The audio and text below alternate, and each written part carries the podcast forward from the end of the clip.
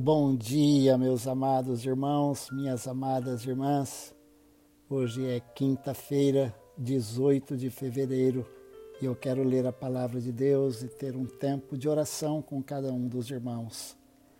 Na carta que Tiago escreve, no capítulo 3, a partir do primeiro versículo, lemos o seguinte: Meus irmãos, não sejam muitos de vocês mestres, sabendo que seremos julgados com mais rigor. Porque todos tropeçamos em muitas coisas. Se alguém não tropeça no falar, é um indivíduo perfeito, capaz de refrear também todo o corpo. Ora, se colocamos um freio na boca dos cavalos para que nos obedeçam, também lhes dirigimos o corpo inteiro. Observem igualmente os navios que, sendo tão grandes e impelidos por fortes ventos, são dirigidos por um pequeníssimo leme e levados para onde o piloto quer. Assim também a língua, pequeno órgão, se gaba de grandes coisas. Vejam como uma fagulha incendeia uma grande floresta. Ora, a língua é um fogo, é um mundo de maldade. A língua está situada entre os membros do nosso corpo e contamina o corpo inteiro, e não só põe em chamas toda a carreira da existência humana, como também ela mesma é posta em chamas pelo inferno. Pois toda espécie de animais, de aves, de répteis e de seres marinhos se doma e tem sido domada pelo gênero humano, mas a língua ninguém é capaz de domar. É mal incontido, cheio de veneno mortal. Com ela bendizemos o Senhor e Pai, também com ela amaldiçoamos as pessoas criadas à semelhança de Deus. De uma só boca procede bênção e maldição. Meus irmãos, isso não deveria ser assim. Por acaso pode a fonte jorrar do mesmo lugar água doce e amarga? Meus irmãos, será que a figueira pode produzir azeitonas ou a videira figos? Assim também, uma fonte de água salgada não pode dar água doce. Tiago, ele era preocupado com as mais diversas áreas da vida cristã do povo de Deus. E ele escreve então essa sua belíssima carta para chamar a atenção dos crentes sobre vários aspectos da vida espiritual, da vida cristã, mas também da vida cotidiana no relacionamento uns com os outros. E uma das coisas que Tiago nos chama a atenção é como nós usamos a nossa língua.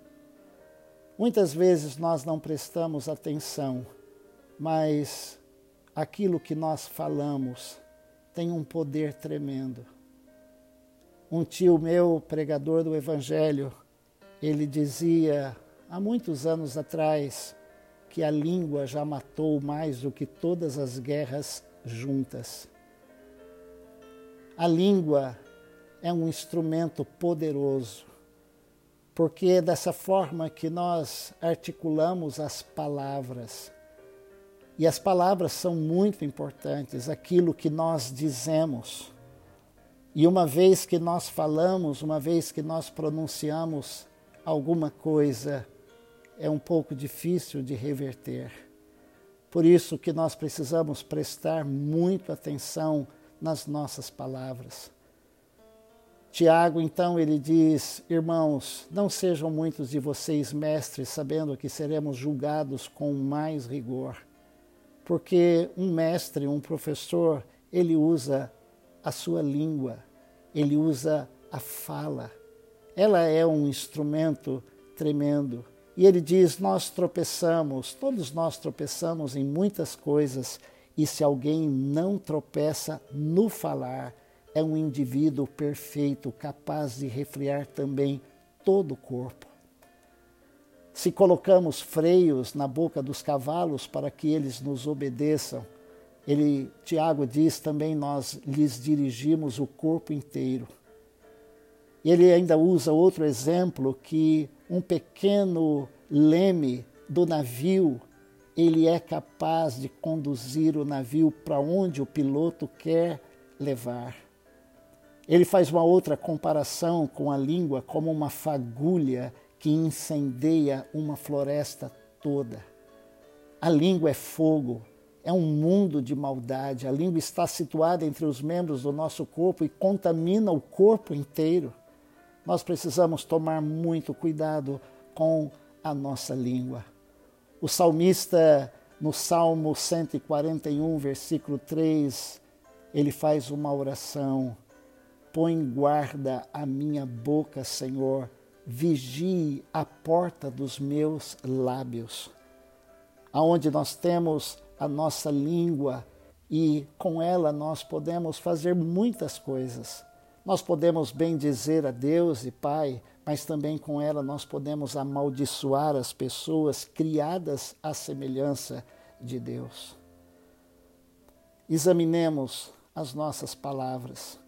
Tiago aqui faz um desafio para todos nós. Ele diz: por acaso pode uma fonte jorrar dois tipos de água, água doce e água amarga? Uma figueira pode produzir azeitonas ou uma videira figos? Assim também uma fonte de água salgada não pode dar água doce. Aquilo que sai da nossa boca, Jesus disse que a boca fala daquilo que o coração está cheio.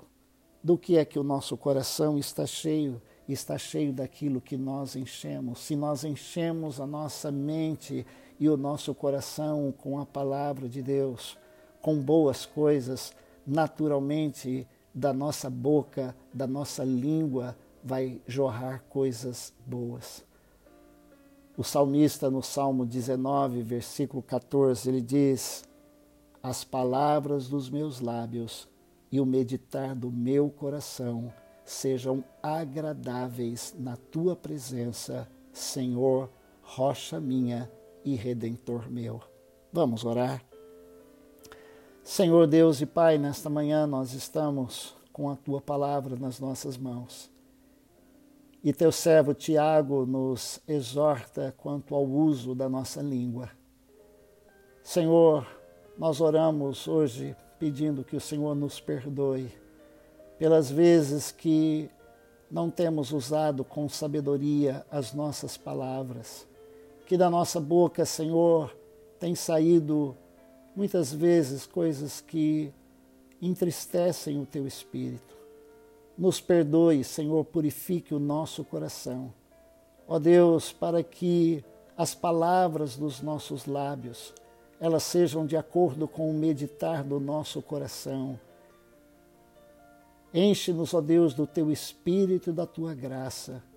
Enche-nos, ó Deus, de sabedoria ó Deus, e também de amor ao Senhor e amor no, ao nosso próximo. Ó Deus, que essa oração do salmista põe um guarda na porta dos meus lábios, na minha boca. Senhor, ajude-nos a vigiar. Ó Deus, que o teu Espírito nos sonde e nos mostre, Senhor, aonde nós temos falhado com as nossas palavras. Ajuda-nos a proferir palavras de bênção, palavras de afirmação, ó Deus, para as crianças, para os adolescentes, para os jovens, para aqueles que nos cercam. Ó Deus, palavras de sabedoria. Ajude-nos, ó Deus, a calarmos, ó Deus, no momento certo. Perdoa-nos, ó Deus, e nos ajude. Purifica, Senhor, o nosso coração para que as nossas palavras sejam agradáveis ao Senhor mas também agradáveis àqueles que estão ao nosso redor. Dá-nos um dia cheio da tua bênção e da tua graça. No nome precioso de Jesus, nós oramos e agradecemos. Amém. Deus te abençoe. Que as palavras dos nossos lábios e o meditar do nosso coração sejam agradáveis na presença do Senhor rocha nossa e redentor nosso. Deus te abençoe.